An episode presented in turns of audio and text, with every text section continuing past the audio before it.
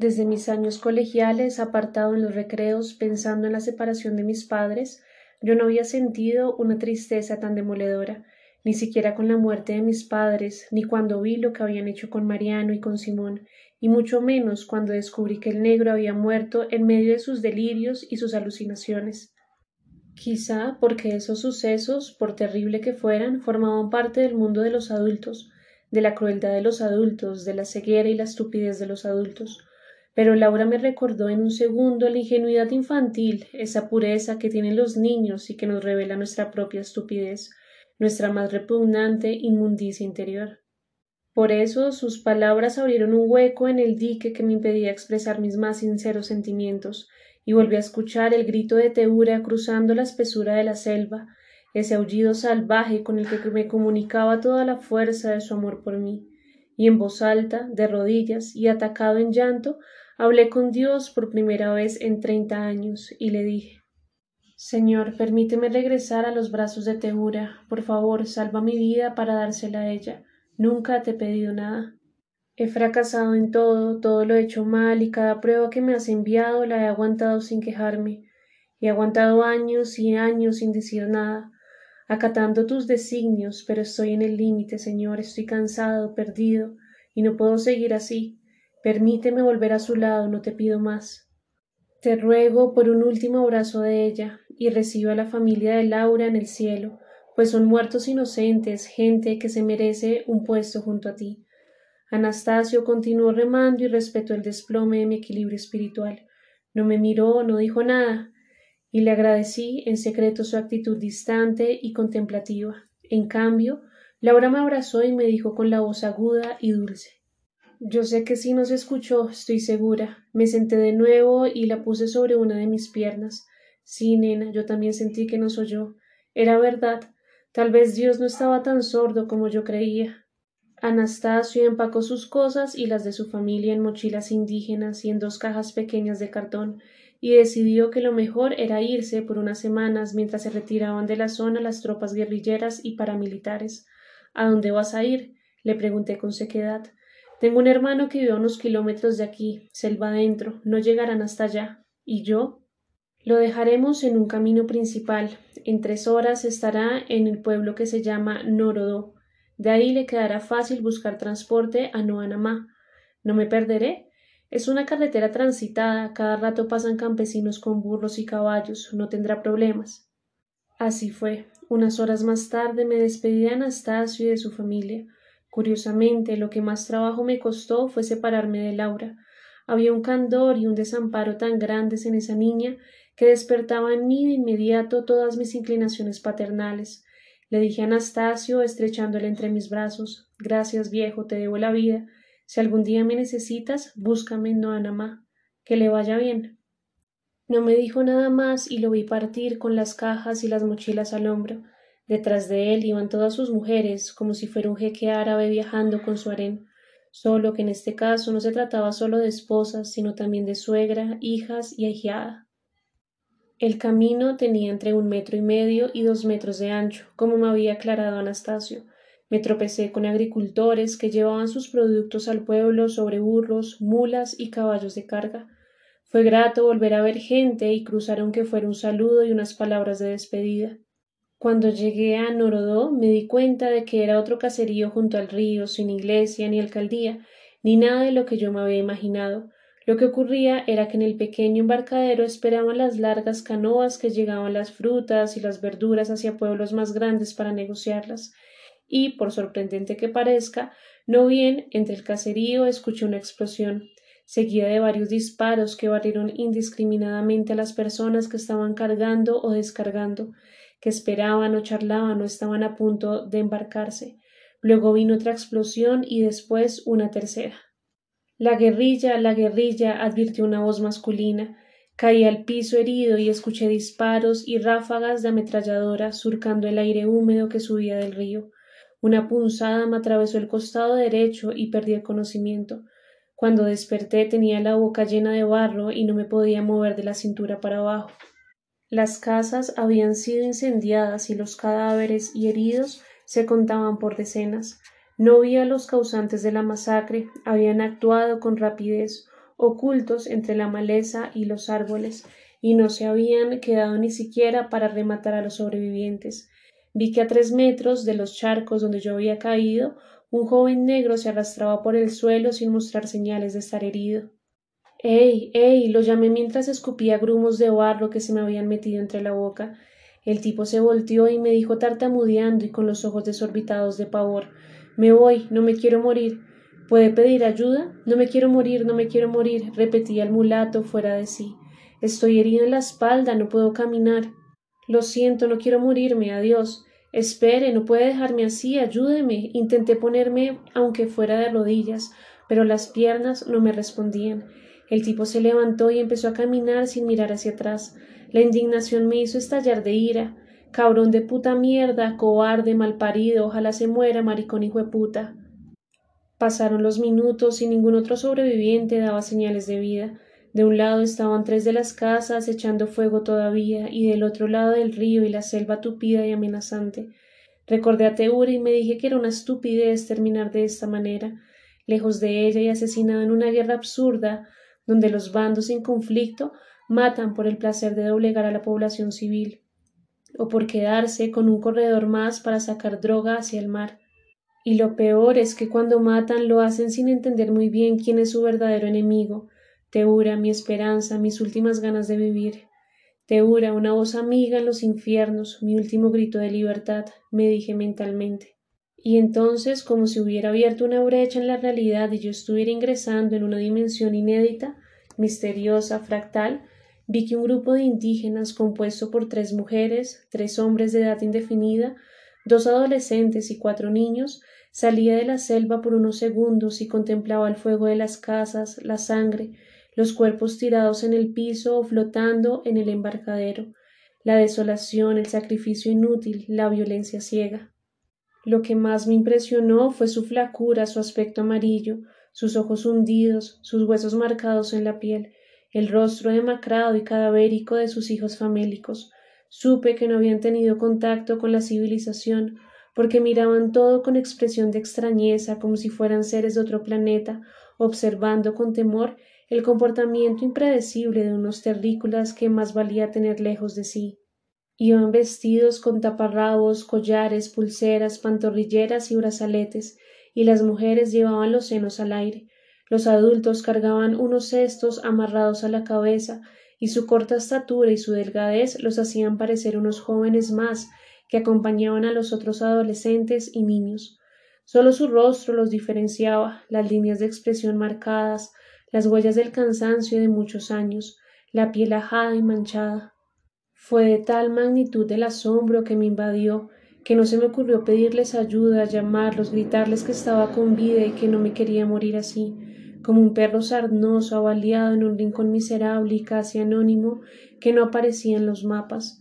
No, me quedé inmóvil en silencio, dudando de si esa imagen que me llegaba a través del humo sería una alucinación, el producto de un cerebro débil a punto de desconectarse para siempre.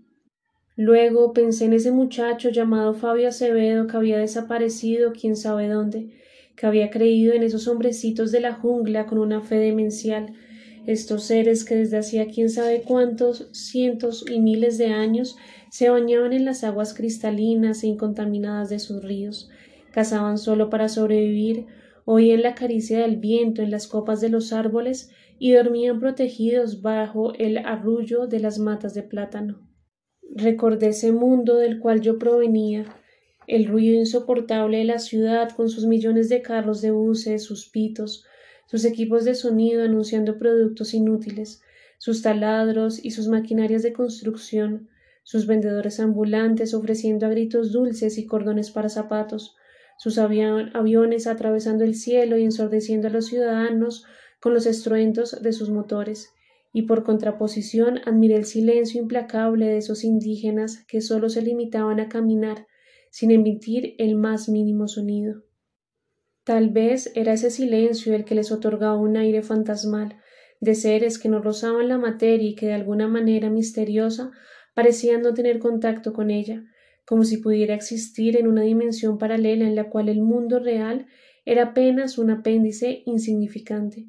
Pensé también en el viejo Jesús, en sus ansias de aventura y en el precio terrible que estaba pagando en esa sección de cuidados intensivos en la que enfermos mentales veían pasar las semanas y los meses desde oscuros universos donde la euforia y la desdicha estaban multiplicadas hasta niveles tortuosos, y recuerdo que al final pensé en el atardecer magnífico reflejado en las aguas serpenteantes de ese río que cruzaba las inmediaciones de Armenia, y murmuré en voz baja, temblando, con la conciencia de que quizás esas fueran mis últimas palabras, la tribu de los hombres invisibles. La comunidad indígena volvió a internarse en la selva y desapareció. Intenté arrastrarme hasta el embarcadero, pero no pude, estaba muy débil y la cabeza me daba vueltas. Hundí la mejilla derecha en uno de los charcos y entrecerré los ojos pensando en los senos de Teura, en su piel morena y brillante, en su sexo negro y húmedo. Entonces sentí que me alzaban en el aire y que unos bracitos y unas manos diminutas depositaban mi cuerpo sobre un camastro vegetal. Otra vez mi memoria se activó en un carrusel caótico y recordé los instantes precisos en los que el bachiller Hernández había sido rescatado por los ancestros de estos hombres, que ahora me estaban rescatando a mí, y recordé a Sebastián de Palma después de sus expediciones en Humboldt, y a Santiago Rosero, con una pierna recién amputada, y a Joaquín Grimaldi, tajado y sangrante, en una zanja chocuana, y a Oswaldo Esteves cuando ya estaba rezando para preparar su espíritu antes de la muerte que se le avecinaba entre su improvisado cambuche selvático.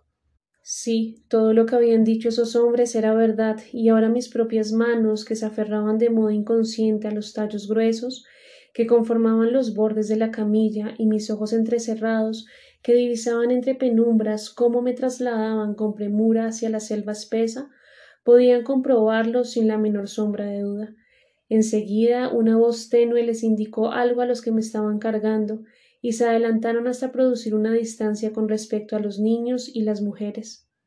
No pude ver más porque el cielo arriba empezó a girar a mi alrededor y la selva adquirió de pronto un tono opaco, como si acabara de presentarse un eclipse o alguien allá arriba estuviera disminuyendo la luz del universo y una debilidad general se tomó mi cuerpo y perdí el conocimiento. Desperté un tiempo después y era ya de noche cerrada. Estaba recostado en una hamaca de tejido vegetal y el chillido de miles de insectos se escuchaba en los alrededores.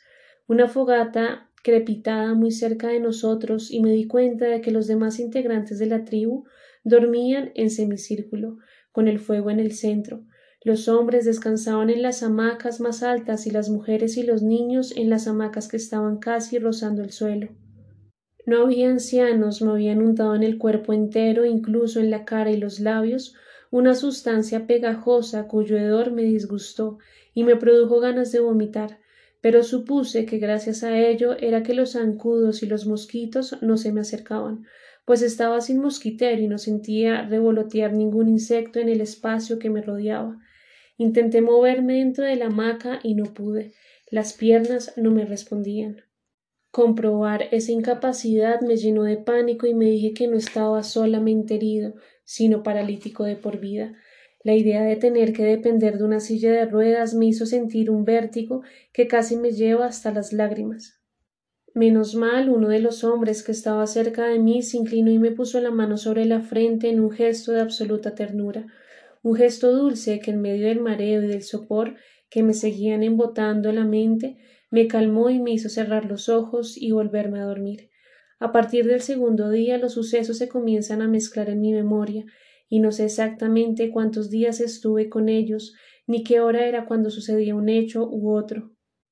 Solo sé que a lo largo de los trayectos y siempre durante unos breves minutos yo despertaba jadeante, con sed, con la sangre retumbándome en las sienes y con la visión perturbada, quizá por una fiebre que me consumía internamente.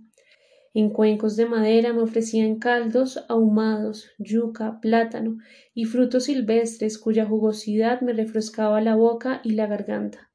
Me daba cuenta entonces de que los hombres cazaban pájaros y micos con sus herbatanas y sus dardos envenenados con curaré, que las mujeres cuidaban de los niños y que no existía entre la tribu el concepto de vida privada, pues todos los sucesos se llevaban a cabo frente a los demás, delante de los otros, incluso el acto sexual y las acciones de orinar y de defecar. A veces, si había algo de tiempo libre, las mujeres preparaban una mezcla de achote y de oro, con aceites vegetales y pintaban sus cuerpos y los de los hombres en trazos rectos que nunca supe qué significado podían tener. También tejían pulseras y hamacas de fibras vegetales que previamente pasaban por una cocción de varias horas. Los campamentos, hechos con tallos, lianas y hojas de palma, los abandonaban de un momento a otro. Antes de hacerlo sembraban semillas para regresar a la tierra, supongo, lo que habían recogido de ella para sobrevivir. Una escena que me causó estupor fue cuando descubrí que las mujeres amamantaban a las crías de los simios hembras que ellos habían asesinado y que los cuidaban y los protegían con esmero, como si fueran sus propios padres. En una de las primeras cacerías me desperté con la camilla recostada contra un árbol y a mis pies habían cinco o seis simios despellejados. Como producto de la fiebre y de la debilidad que me dominaban el cuerpo por esos días, Creí que se trataban de cuerpos humanos, de niños que habían cazado en alguna aldea cercana para satisfacer sus deseos antropófagos y pensé que estaban ayudándome a mejorar sencillamente para al final condimentar conmigo algún suculento festín de caníbales hambrientos. El hecho de verme como un embutido paralítico me llenó de horror y empecé a arrastrarme como pude por entre los matorrales para intentar escapar. Solo pude desplazarme unos pocos metros y ellos llegaron, me tranquilizaron con gestos y ademanes de amistad, y me regresaron a la camilla sonriéndose por el miedo que me había causado esos cadáveres de micos esparcidos por el suelo. Después de las comidas, con los mismos huesos de los simios, las mujeres y los niños hacían flautas y pitos con los cuales entonaban melodías nostálgicas, como si les hubieran comunicado un lamento milenario de generación en generación en medio de la espesura de la selva. Aprendí a reconocer algunas de las palabras que repetían constantemente, como agua, mico, kio, tucán, mein, trampas para pescar, wapji, refugio doméstico, o burup, canastos tejidos de palma real en los cuales transportaban alimentos.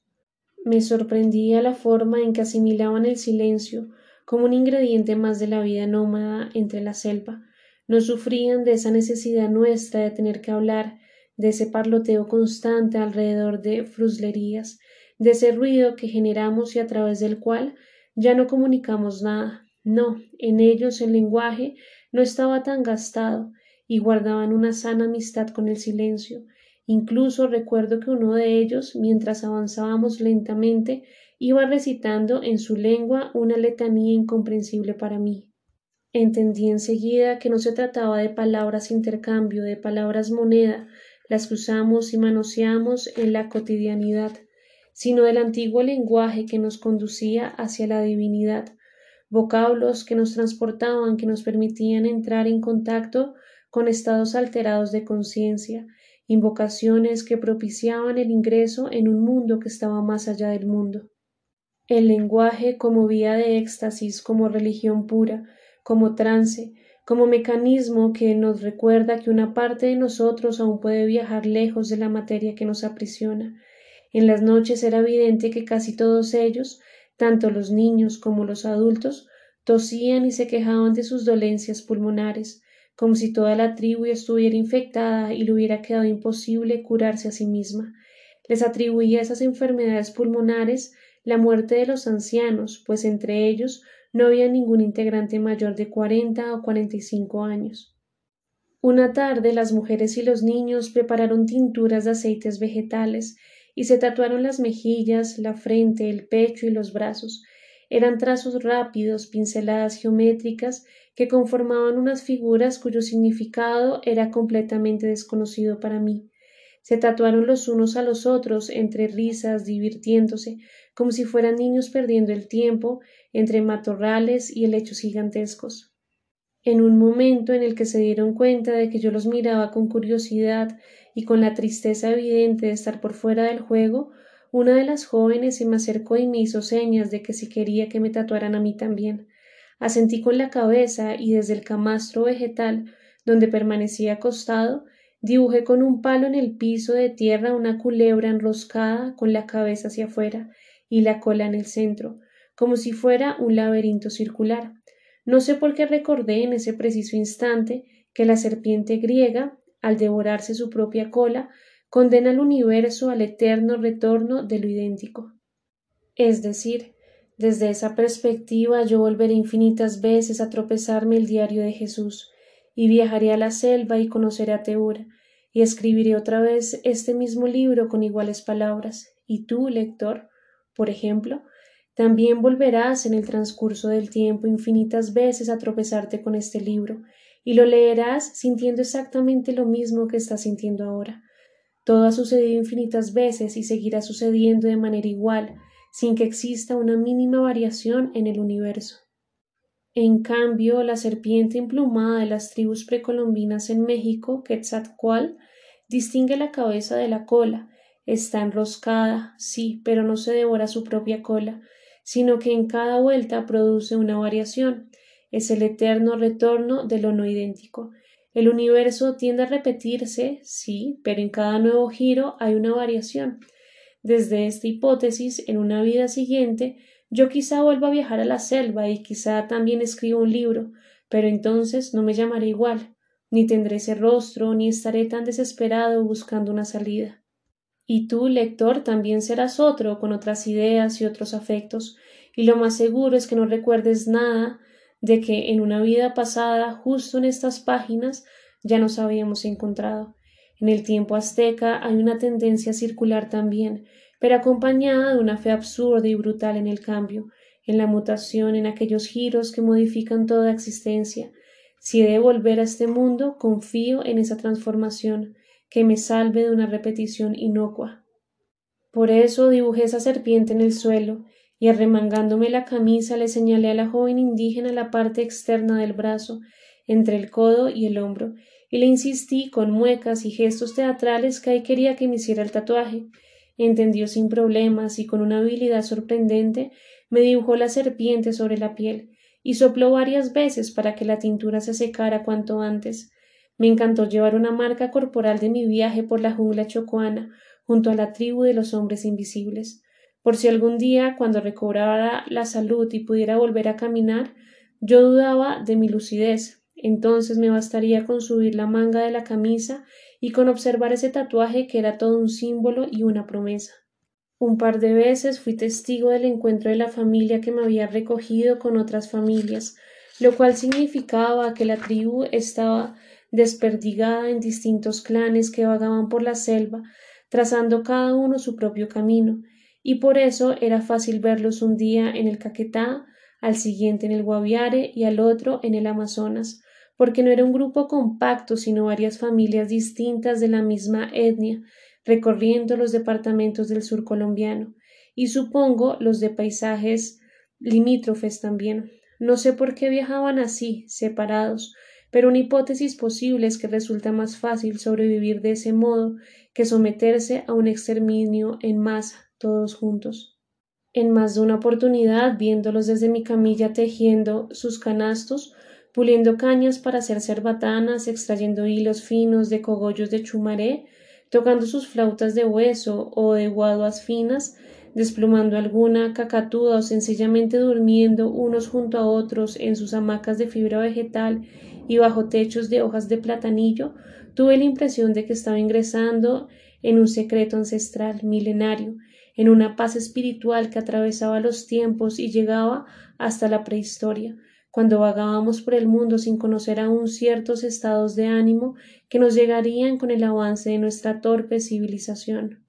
Ahí, con el ulular del viento entre las ramas de los árboles, viendo cómo los pájaros volaban entre el follaje, escuchando los sonidos de toda la selva y sintiendo a toda la tribu junto a mi callada, en esa cotidianidad atávica, compartiendo la perfección de un instante de profunda amistad con el mundo, me dije que el lenguaje solo abarca una parte de la realidad, un porcentaje determinado, y que quizá los aspectos más inquietantes y trascendentales de la existencia pertenezcan al silencio, a esa zona de nuestra percepción, donde el lenguaje fracasa y donde las palabras lo único que hacen es mancillar la pulcritud del mutismo. Y pensé también que los primeros hombres prehistóricos en África habían vivido en una selva muy parecida a la nuestra. De ahí que la naturaleza tropical americana no sea un espacio sin un tiempo, un tiempo anterior a todos los tiempos. Por momentos la familia con la que yo viajaba evidenciaba un cierto temor, se agitaba al caminar, miraba hacia atrás como si una amenaza la estuviera persiguiendo, se quedaba inmóvil en silencio hasta que sentía que el peligro había pasado, y entonces volvía a caminar por el entramado de unas rutas invisibles que sólo ella podía reconocer.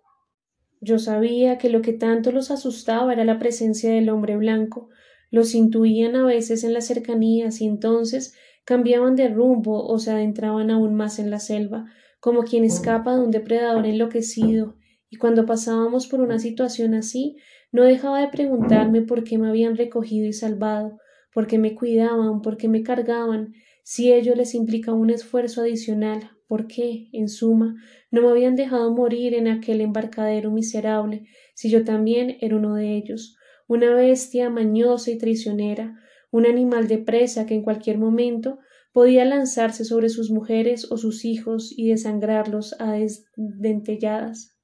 Y nunca encontré una respuesta a esa pregunta un tiempo después que no puedo precisar porque no sé exactamente cuántos días viajé con ellos por la selva, me dejaron cerca de un embarcadero donde parecía que se estaba llevando a cabo un operativo de rescate después de algún enfrentamiento con la guerrilla o con los paramilitares. Se veía en sus ojos el pánico que les producían el ruido de los motores y la algarabía de los soldados que corrían de un lado para otro. Me miraron con esa complicidad y esa camaradería con la que me habían tratado durante todo el trayecto.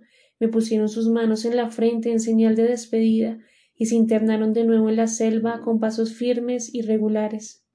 No pude moverme y contra mi voluntad perdí el conocimiento otra vez. Cuando volví en mí habían ruidos de helicópteros y de lanchas de motor por todas partes. Voces de mando solicitaban la presencia de médicos y enfermeros allí donde encontraban un sobreviviente. Varios soldados patrullaban el sector con sus fusiles listos y con sus dedos en los gatillos. Dos uniformados me estaban trasladando a una camilla metálica para llevarme a uno de los helicópteros que habían aterrizado en un potrero despejado a pocos metros del río. El viento de las hélices me refrescó, pedí agua y me dieron de beber de una cantimplora militar. Ya dentro del helicóptero agarré los bordes de la camilla con fuerza, apreté las mandíbulas hasta hacerlas crujir, pensé en Teura y me dije tengo que vivir, tengo que vivir, y de uno de los recovecos más intrincados de mi cerebro me llegó la respuesta a la pregunta ¿qué hay más allá de mí? ¿Qué me había hecho en medio de la selva cuando estaba cerca de morir? La respuesta era contundente. Los otros. Invertimos media vida en conocernos, en pensarnos, en entendernos, porque somos así y no de otro modo.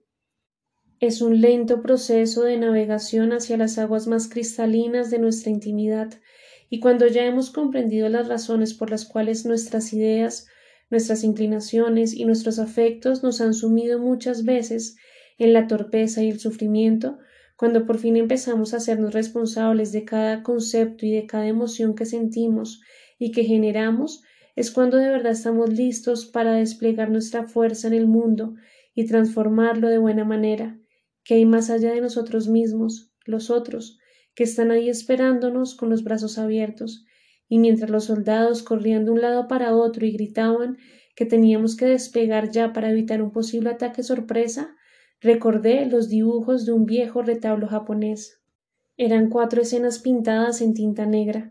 En la primera se veía una muchedumbre en una taberna divirtiéndose, bebiendo de jarros de cerveza, gritando y bailando entre el entusiasmo general, y al fondo, sentado en una mesa aparte, se alcanzaba a divisar un hombre que estaba haciendo mala cara y que miraba con desprecio las manifestaciones de alegría de los demás pobladores. En la segunda escena, ese mismo hombre caminaba por un camino empinado que conducía a un monasterio ubicado en la cima de una montaña.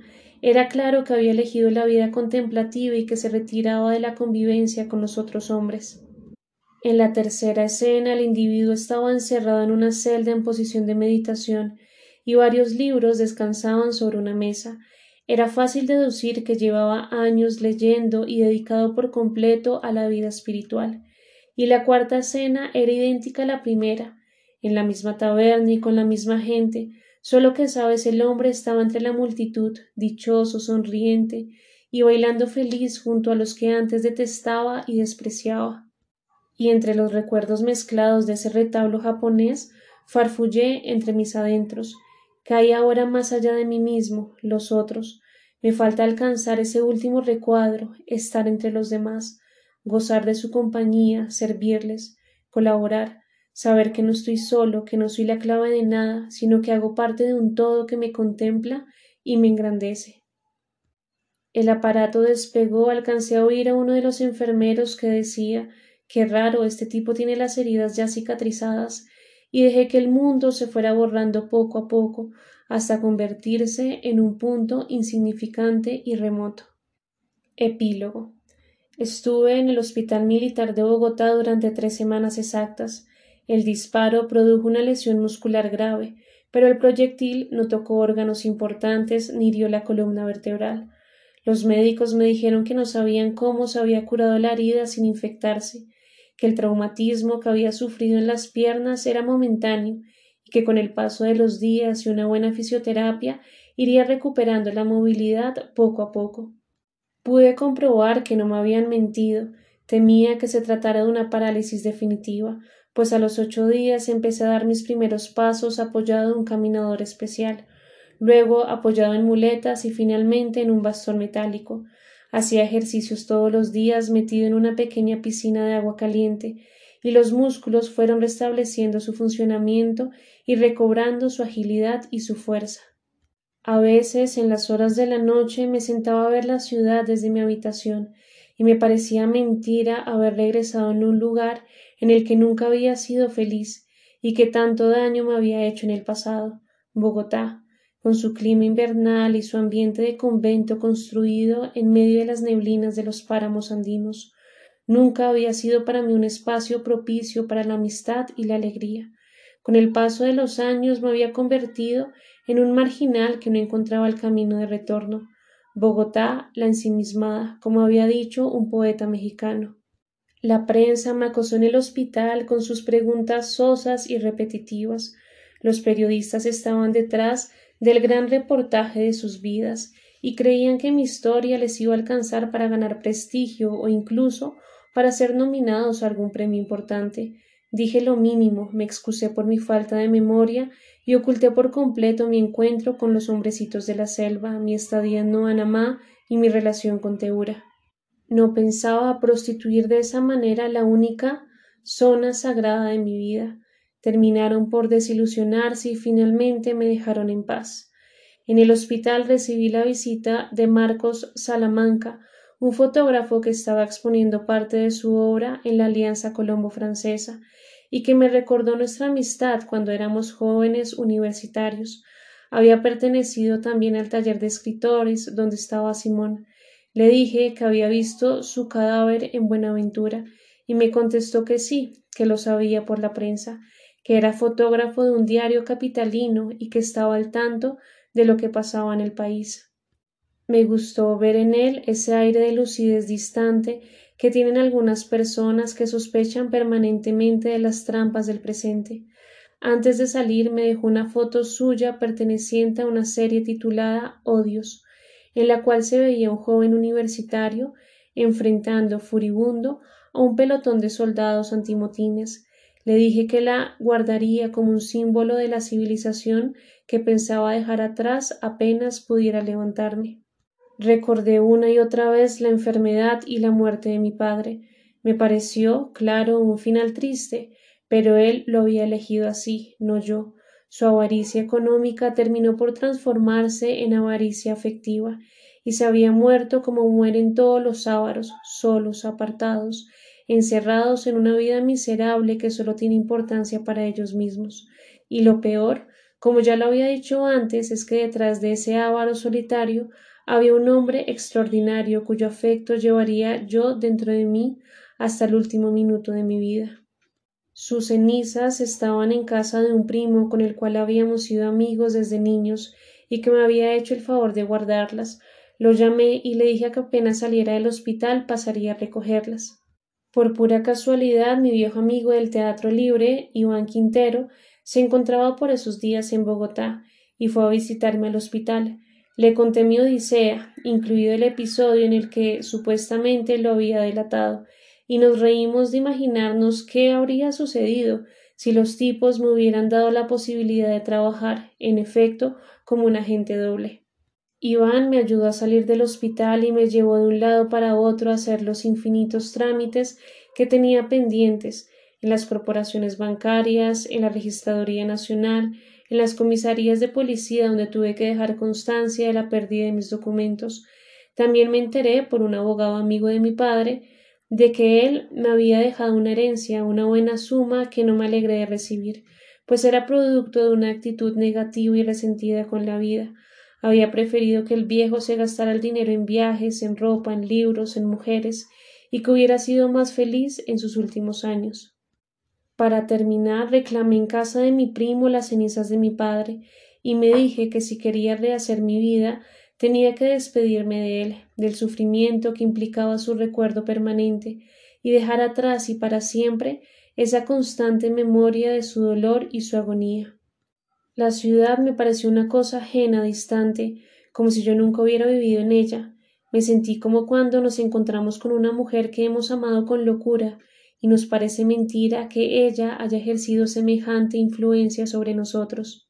En esos encuentros la antigua amada nos parece horrorosa, le vemos todos los defectos, y sin que se dé cuenta suspiramos de alivio cuando nos despedimos y nos alejamos del todo. Así me pasó a mí con Bogotá.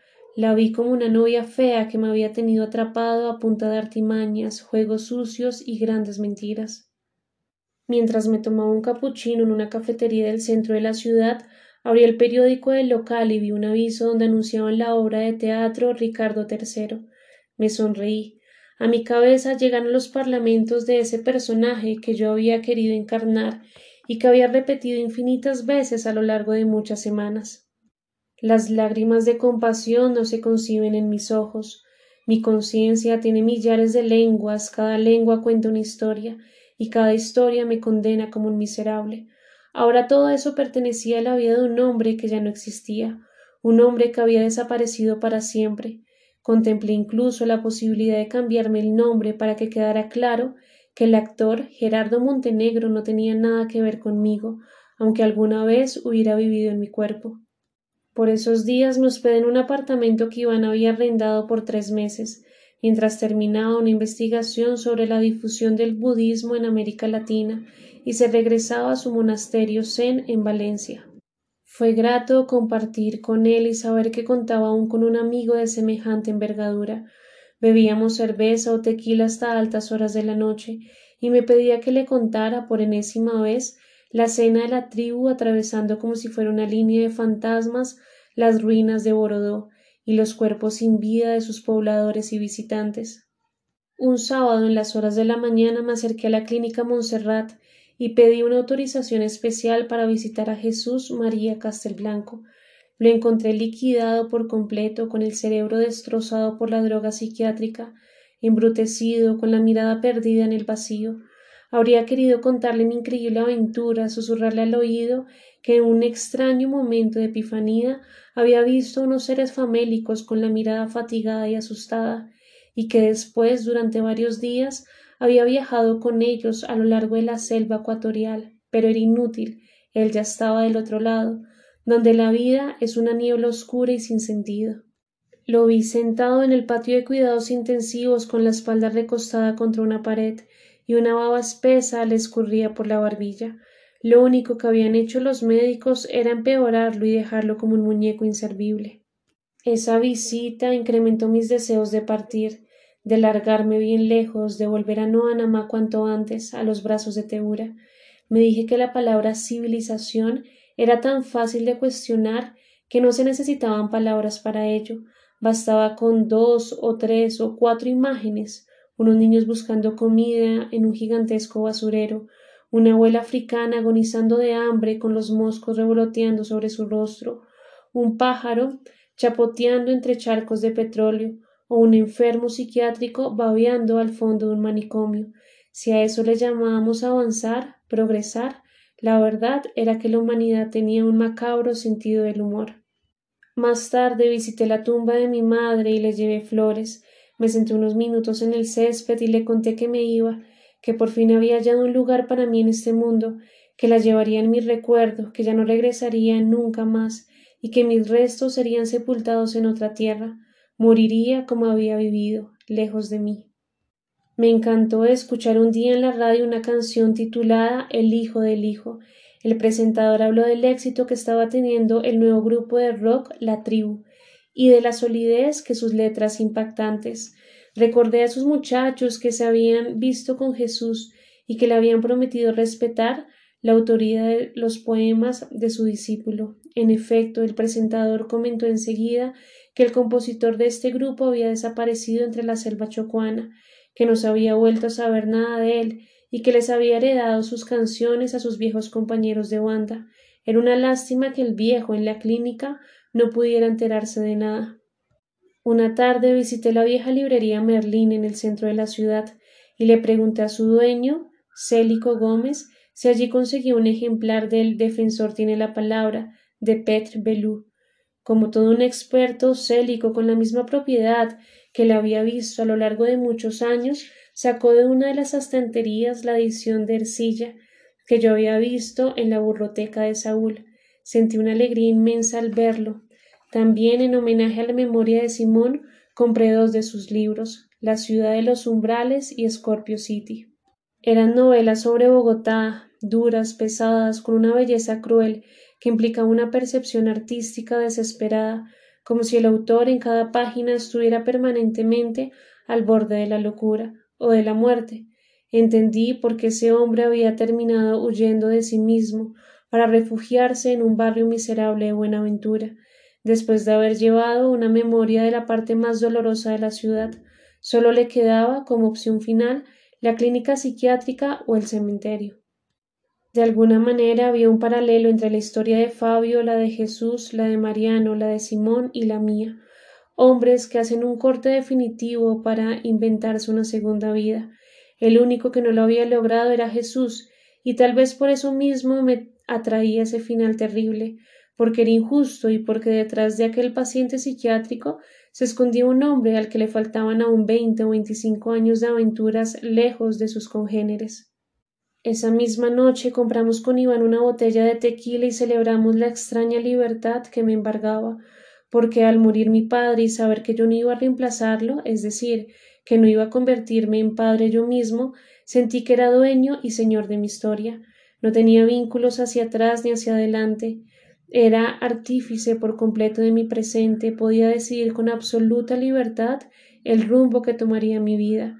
Mi padre y mi madre ya estaban dentro de mí los había incorporado no como recuerdos familiares, sino como estructuras psíquicas, como sistemas dinámicas de relación con el mundo. Había recibido una determinada información de cada uno, elementos tanto positivos como negativos. La había procesado y ahora los resultados de toda esa elaboración marcarían el rumbo de mi destino. El rompecabezas estaba armado y las fichas componían las verdaderas líneas de mi rostro. A medianoche, completamente ebrios, Sacamos la urna y nos fuimos con Iván a caminar por la carrilera. Esparcimos las cenizas entre los rieles del ferrocarril y me di cuenta de que lo que más deseaba por encima de todo era perdonar a mi padre y que él me perdonara. Perdonarlo por su alejamiento, por su terquedad autodestructiva, por su avaricia, por su resentimiento infantil, y que me perdonara por haberlo dejado solo cuando más me necesitaba, por mi arrogancia, por mis posiciones intransigentes, por no haber sido al final más amoroso y menos crítico.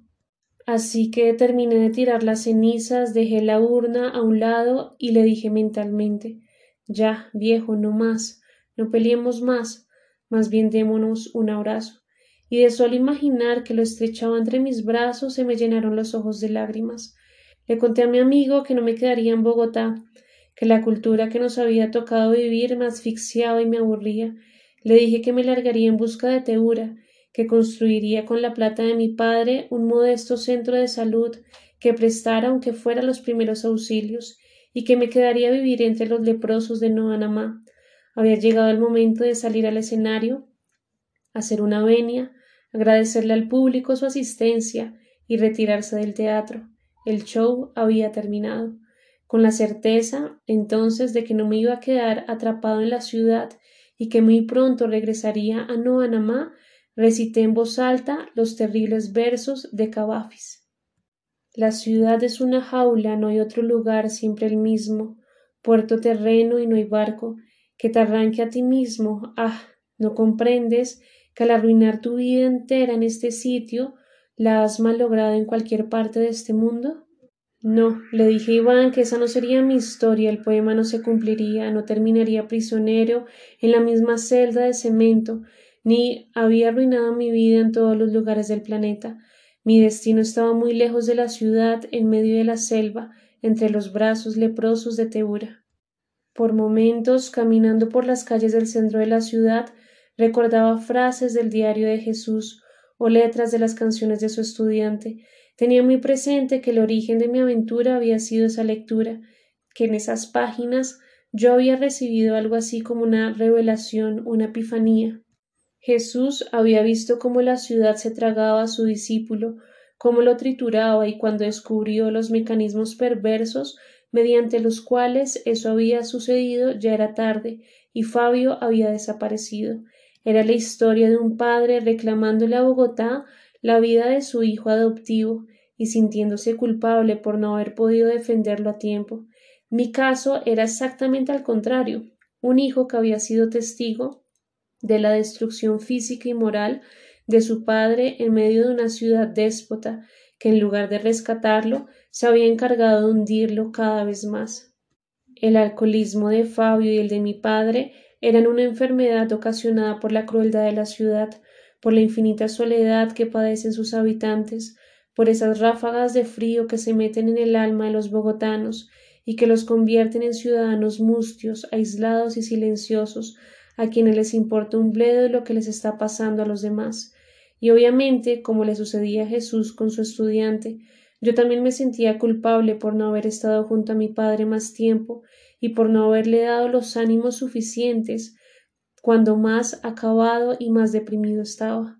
Por eso también quería largarme cuanto antes, porque no iba a permitir que Bogotá hiciera lo mismo conmigo y terminara machacándome a su antojo, Jesús había sido el primero en volarse de la prisión, pero no había alcanzado a dejar atrás su malsana influencia, y ahí estaba, arrojado en un rincón de una clínica psiquiátrica.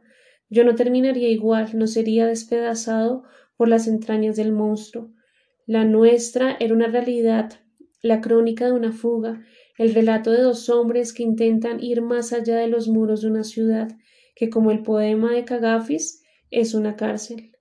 Uno de ellos será recapturado y nunca más podría volverlo a intentar. El otro, recluso, lograba su objetivo y era acogido por una comunidad de leprosos. El padre, Jesús, enloquecía. El hijo, yo, sobrevivía para contar la historia. Dos días después nos despedimos con mi viejo amigo en el aeropuerto, también renunciando a una identidad pasada, la de actor profesional, al que lo esperaban la fama y la fortuna. Iván se regresaba al monasterio de Valencia a seguir las enseñanzas de su maestro. Fue extraordinario saber que los lazos con él seguían intactos y que nuestro afecto y nuestro respeto se mantendrían incolumes, aunque el tiempo y el espacio no nos fueran propicios. Entré al muelle nacional y tomé el vuelo hacia Quibdó. Cuando el avión despegó tuve la certeza de que esa imagen aérea era la última que yo vería sobre Bogotá. Me sonreí al recordar la expresión popular fulanita tiene un buen lejos, que aludía a esas mujeres que uno ve preciosas a cierta distancia, pero que cuando se acercan van mostrando poco a poco todos sus defectos, las manchas en la piel, las verrugas, las estrías, los dientes cariados. Bogotá era igual.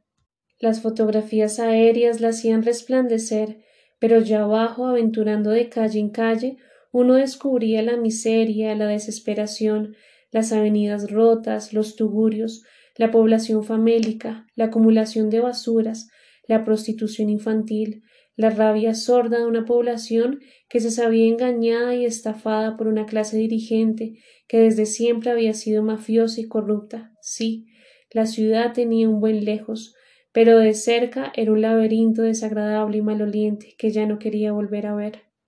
El día que llegué en la lancha del correo, Teura se arrodilló, levantó las manos maltrechas al cielo y empezó a llorar. Me hice a su lado, también con los ojos arrasados en lágrimas, y le murmuré al oído. Te dije que regresaría. Nos abrazamos y nos quedamos así varios minutos, sintiéndonos, oliéndonos. Desde entonces vivo aquí, en Noanamá, y no sufro de la menor nostalgia por ese hombre que fui alguna vez. Nuestra cabaña del río, entre flores y matas de plátano. Tengo mi propia huerta en la que cultivo lechuga, tomate y cebolla cabezona, árboles de naranja, limón, maracuyá, lulo y guayaba, y una canoa para salir a pescar y para transportarnos cuando vamos a algún caserío cercano. Aún no hemos tenido hijos, el centro de salud está bien avanzado, con un espacio para dos consultorios, una sala para hospitalizar a diez o doce pacientes y un dispensario donde se clasificará y se almacenará toda la droga que nos llegue. Estoy seguro de que prestará un gran servicio a la comunidad. Hemos trabajado en él con ahínco, siendo conscientes de que en el fondo es un símbolo de nuestra propia redención. Vale la pena resaltar que todos los enfermos han participado en la obra y que hemos celebrado cada muro y cada ventana entre juergas, en las cuales bailamos y bebemos ron hasta la madrugada. Al día siguiente, con la cabeza a punto de estallarnos, seguimos trabajando igual, con la misma fe en que pronto terminaremos y que el centro de salud será exactamente eso, un centro, a partir del cual cada uno de nosotros se sentirá mejor. A veces, cuando estoy poniendo ladrillos o cuando estoy subiendo una teja para ubicarla sobre algún muro que ya está seco, me da la impresión de que no estamos construyendo un pequeño hospital, sino una iglesia, un sitio donde estarán depositadas nuestras más firmes creencias. Y entonces por enésima vez vuelvo y me digo los otros, lo importante son los otros. Nunca más caeré en la trampa del yo, del mí mismo. Cuando estoy en días así reflexionando sobre nuestro propio trabajo, me llega a la memoria ese poema de solo dos palabras que Muhammad Ali dijo ante unos graduados de la Universidad de Harvard. Yo, nosotros. No dijo más, y ahí estaba condensada toda su potencia, cuando se subía al ring, cuando se enfrentaba ante monstruos como George Foreman. Ali tenía claro que él era más grande que él mismo, que hacía parte de un pueblo, de una comunidad, de una raza a la que también pertenecía Martin Luther King o Malcolm X, y que si perdía o ganaba detrás de él, perdían o ganaban también toda su gente, yo, nosotros, en un poema que resumía los mil vericuetos que había tenido que dar alguien para superarse de verdad, para ser más grande que sí mismo. Lo he propuesto para escribirlo en una placa que pondremos a la entrada del centro de salud, y a todo el mundo le ha parecido magnífico. El tatuaje de la serpiente enroscada que me pintó en el brazo la joven de la tribu se destiñó con el paso de las semanas y entonces le pedí a Teura que me tatuara de verdad, con agujas, pues no quiero olvidar que tal vez en el siguiente giro que del tiempo, cuando nos volvamos a encontrar, tanto para ella como para mí, todo será más justo y menos doloroso. En los últimos seis meses me han dado también por escribir mi historia, quizás para quitármela de encima para siempre, en pequeños cuadernos de colegio he venido contando la forma como encontré la puerta que salía de los infiernos, comunicaba con el purgatorio y daba finalmente al paraíso. Ha sido maravilloso descubrir el poder avasallador de las palabras, su efecto mágico, su poder simbólico en el alma de quien lee y de quien escribe. No hay mayor fuerza que la del lenguaje. A través de estas páginas he rastreado las coordenadas más secretas de mi ser y he llegado al cielo con la inmensa serenidad de quien no tiene deudas pendientes consigo mismo. Me bastan mi cabaña, el río, las flores, la amistad de los enfermos, los libros de Simón y la novela de Petr Belú, la fotografía de Marcos Salamanca y el amor inconmensurable de Teura, para poder afirmar que soy feliz y que no carezco de nada.